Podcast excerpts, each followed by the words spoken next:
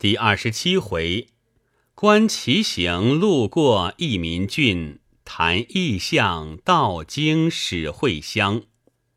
话说多久公道：“林兄，你道是何妙药？原来却是接心土。凡下月受暑昏迷，用大蒜数瓣，同接心土各等份捣烂，用井水一碗和匀，澄清去渣。”服之立时即苏。此方老夫曾救多人，虽一文不值，却是济世仙丹。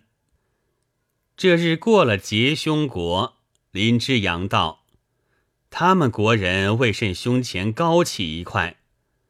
多久公道：“只因他们生性过懒，且又好吃。所谓好吃懒做。”每日吃了就睡，睡了又吃，饮食不能消化，渐渐变成鸡皮，所以胸前高起一块。久而久之，竟成痼疾，以致代代如此。林之阳道：“这病九公可能治吗？”多九公道：“他如请我医治，也不需服药，只消把他懒筋抽了。”再把馋虫去了，包他是个好人。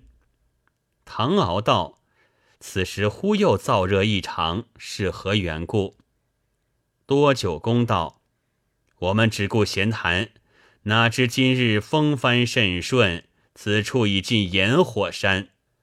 古人所谓炎火之山，头物折然，就只此而言。”林之阳道。《西游记》有个火焰山，这里又有引火山，原来海外竟有两座火山。多久公笑道：“林兄此言，未免把天下看得过小了。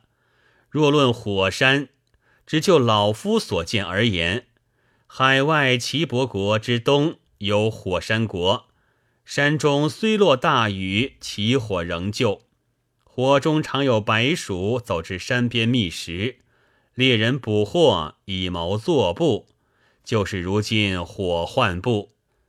有自然州有树生于火山，其皮亦可知为火患部。西域居弥山，昼望山孔如烟，夜望如灯。燕兹之北，其山有石，若以两石相打。登时只觉水润，润后旋即出火。有炎州有火林山，火州有火焰山，海中有卧礁山，遇水即燃。这都是老夫向日到过的，其余各书所载火山不能枚举。从前曾否走过？事隔多年，也记不清了。唐敖道：“据小弟看来。”天下既有五湖四海许多水，自然该有卧礁、延州许多火，也是天地生物不偏不倚，水火既济之意。但小弟被这暑热熏蒸，头上只觉昏晕，求九公把接心土渐次一服。多九公道：“堂兄不过偶尔受些暑气。”只消绣些平安散就好了。即取出一个小瓶，唐敖接过，揭开瓶盖，将药末倒在手中，嗅了许多，打了几个喷嚏，当时神清气爽，道：“如此妙药，九公何不将药方赐我？日后传人也是一件好事。”多九公道。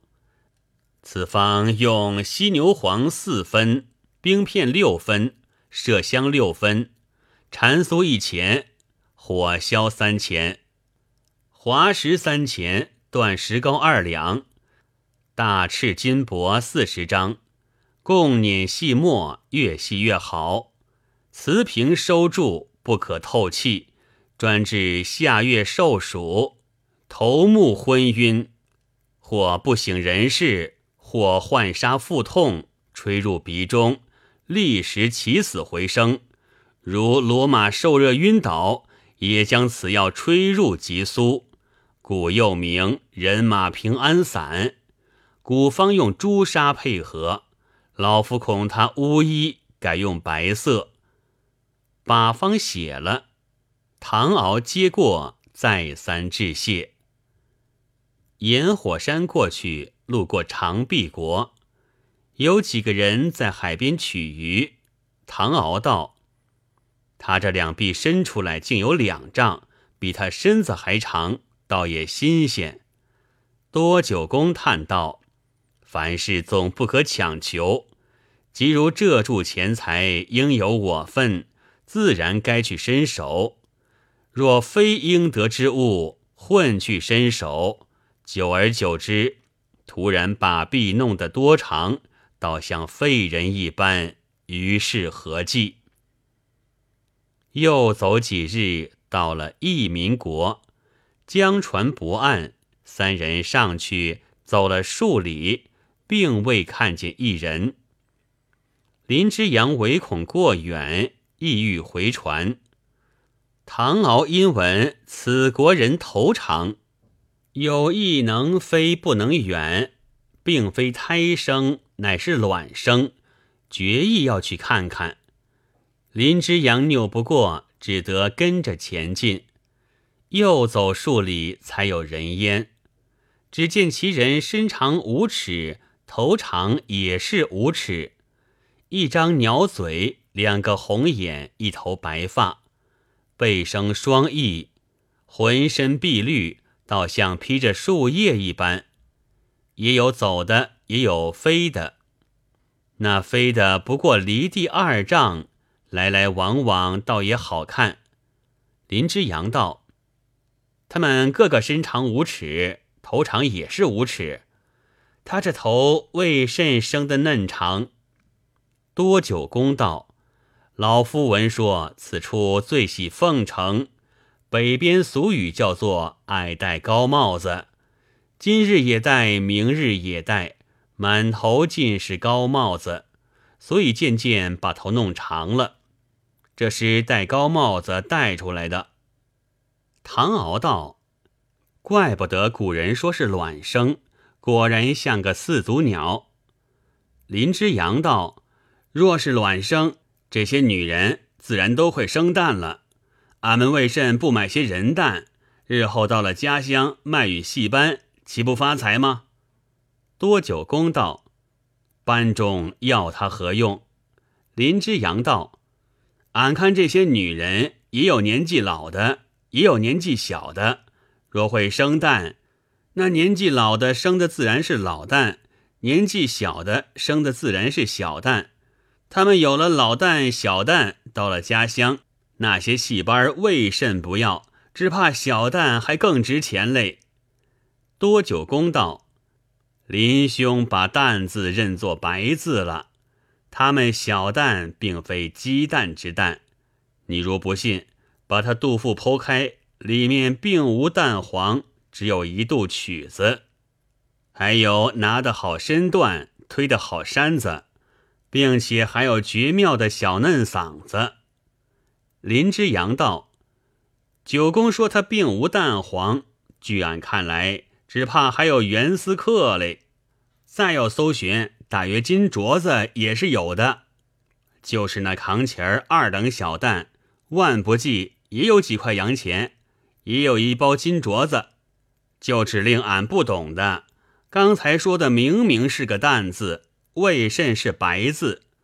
若是白字，下面多了一横，上面少了一撇，这是怎讲？唐敖道：“舅兄何必只管谈论小旦？你看这些飞的飘飘扬扬，笔走甚快。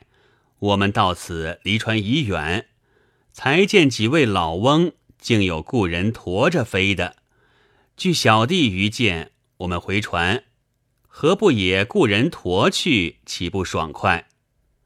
林之阳正因走得腿酸，听见此话，即雇三个驼夫一齐扶在肩上，当时展翅飞起，转眼间到了船上。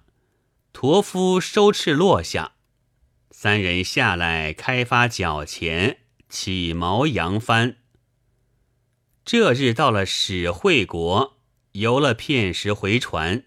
唐敖道：“此国人为何生一张猪嘴，而且语音不同，倒像五方杂处一般，是何缘故？”多久公道：“当日我曾打听，不得其详。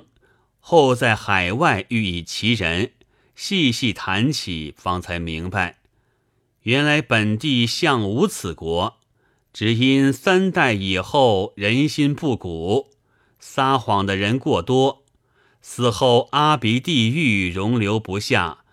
若令其好好托生，恐将来此风更甚。因此明官上了条陈，将历来所有谎经，则其罪孽轻的，俱发到此处托生。因他生前最好扯谎，所以给他一张猪嘴，罚他一世以糟糠为食。世上无论何处谎经，死后俱托生于此，因此个人语言不同，其嘴似猪，故邻国都以使会呼之。走了两日，路过博律国，唐敖又要上去游玩，多久公因配药不能同去，林之阳同唐敖去了。二人去后。多九公配了许多痢疾及金疮各药，以备沿途济人之用。方才配完，唐林二人也就回来。唐敖道：“怪不得九公不肯上去，原来此地另是一种风气。刚才小弟见他们那种瞌睡光景，好无兴趣，并且行路时也是闭目缓步。”如此疲倦，何不在家睡睡？必定勉强出来，这是何意？多久公道，海外有两句口号，说这博律国的风俗，难道林兄也不知吗？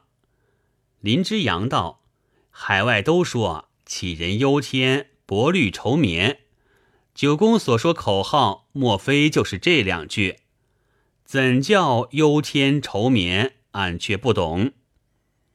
多久公道：当日起人怕天落下把他压死，所以日夜忧天，此人所共知的。这伯律国虽不忧天，一生最怕睡觉。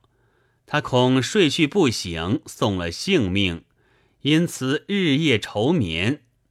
此地向无亲枕，虽有床帐。系为歇息而设，从无睡觉之说。终年昏昏迷迷，勉强支持。往往有人熬到数年，精神疲惫，支撑不住，一觉睡去，百般呼唤，竟不能醒。其家俱哭，以为命不可保。及至睡醒，夜已数月。亲友闻他醒时，都来庆贺，以为死里逃生，居家莫不欢喜。此地唯恐睡觉，偏偏作怪，每每有人睡去，竟会一睡不醒，因睡而死的不计其数，因此更把睡觉一事视为畏途。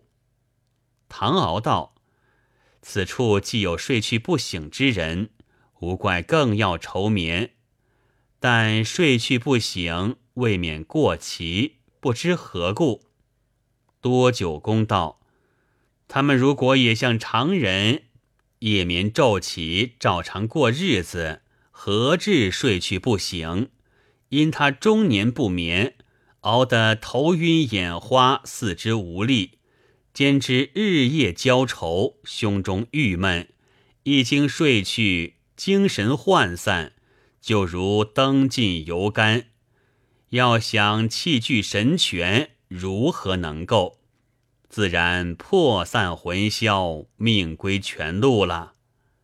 唐敖道：“此地寿相如何？”多久公道：“他们自从略知人事，就是满腹忧愁，从无一日开心，也不知喜笑欢乐为何物。你只看他终日愁眉苦脸，年未弱冠，须发已白。不过混一天是一天，哪里还讲寿数？唐敖道：“可见过于忧愁，也非养生之道。今听九公之言，小弟从此把心事全都撇去，乐得宽心，多活几年。又走几时，到了乌贤国。”把船收口，林之阳发了许多绸缎去卖。唐敖因肚腹不调，不能上去。多九公向来游玩，原是奉陪的。今见唐敖不去，乐得船上养静。唐敖闷坐无聊，来到后面堕楼，四面望一望，道：“请教九公。”那边青枝绿叶大小不等，是何树木？多九公道：大树是桑，居民以此为柴；小树名叫木棉。此地不产私货，向无绸缎，历来都取棉絮织而为衣，所以林兄特带绸缎来此货卖。唐敖道。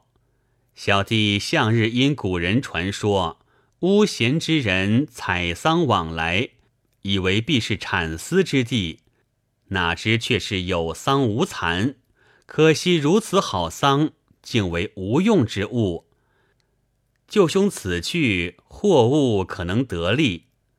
多久公道，当初有人来此贩货，如财运亨通，竟可大获其利。因木棉失收，国人无以为衣。私货一到，就如得了至宝一般，莫不争着购买。近来此树茂盛，来此贩货的不能十分得利。但木棉究竟制造费力，兼知此地不善织纺，如有私贩到此，那富贵之家或多或少也都出价置买。就指利息不能预定，只要客饭稀少，也就获利了。唐敖道：“偏偏小弟今日换利，不能前去一看。”多久公道：“贵样既是利己，何不早说？老夫有药在此。”汲取一包药末道：“药引都在上面，暗引调服，不过五六服就可痊愈。”唐敖随即照引服了。当时林之阳也就回来，谈起货物。原来此地数年前外邦来了两个幼女，带了许多蚕子，在此养蚕织纺，连年日渐滋生。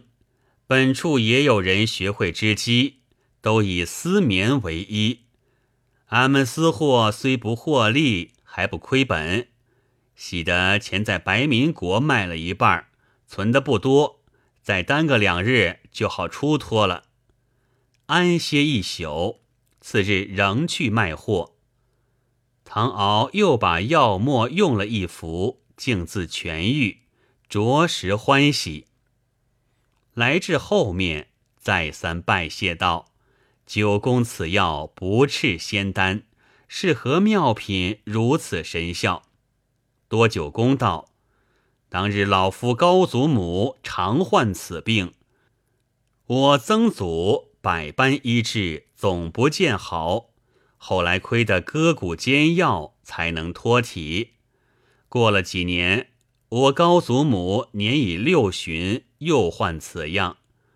因素日晓得我曾祖为人最孝，恐有割骨等事，到了煎药时。总要亲自过目，方肯下咽。后来日重一日，我曾祖无计可施，因壁处有座大山，名叫小方丈，恐有仙人在内，于是赤足披发，一步一拜，来到山上，叩求神仙垂救，情愿减寿待母。如是三日三夜，水米不曾沾唇。到第四日，有个渔翁传了此方，一连进了五服，这才痊愈，又活四十年，到了一百岁，无疾而终。所以此方流传至今。唐敖道：“九公令曾祖既割骨于前，又叩寿于后。”如此孝心，自然该有神仙传此妙方。既这等神效，九公何不刊刻流传，使天下人皆免此患，共登寿誉，岂不是件好事？多九公道：我家人丁向来执此为生，若刊刻流传，人得此方，谁还来买？老夫原知传方是件好事，但一经通行，家中缺了养善，岂非自讨苦吃吗？唐敖摇头道：“哪有此事？世间行善的，自有天地神明鉴察。若把药方刊刻，做了偌大善事，反要吃苦，断无此理。若果如此，谁肯行善？”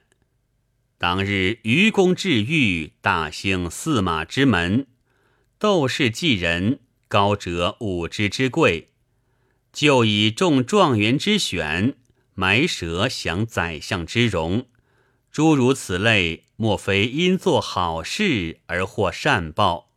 所谓欲广福田，须凭心地。九公素称达者，何以此等善事，道不修为？即如令曾祖以孝心感革，得先方之报。今九公传了此方，又安知不别有富贵之报？况令郎深入鸿门，目前虽以蛇羹为业，若九公克了此方，焉知令郎不廉洁直上？那时食了皇家俸禄。又何须几个要字为家口之计呢？多九公点头道：“堂兄赐教极是，日后老夫回去定将此方刊刻流传，并将祖上所有秘方也都发刻，以为济世之道。就以今日为始，我将各种秘方先写几张，以便沿途诗诵。”使海外人也得此方，岂不更好？唐敖道：“人有善念，天必从之。九公既发这个善心，日后自有好处。请教此方究竟是何妙药？”多九公道：“此方用苍竹三两，杏仁二两，羌活二两。”川乌一两五钱，生大黄一两，熟大黄三两，生甘草一两五钱，共为细末，每服四分，小儿减半，孕妇忌服。赤粒用灯芯三十寸，煎浓汤调服；白粒生姜三片，煎浓汤调服；赤白粒灯芯三十寸，生姜三片。煎浓汤调服，水泻米汤调服，病重的不过五六服即愈。但灯芯生姜必须照方浓煎，才有药力。把方写了，唐敖接过看一看，道：“小弟每见一家治力，用大黄数钱之多，仍不中用。何以此方只消数厘？”就能立见其效，可见用药全在左使配合得宜，自然与众不同。说着闲话，忽然想起落红渠所托的事来，未知如何，下回分解。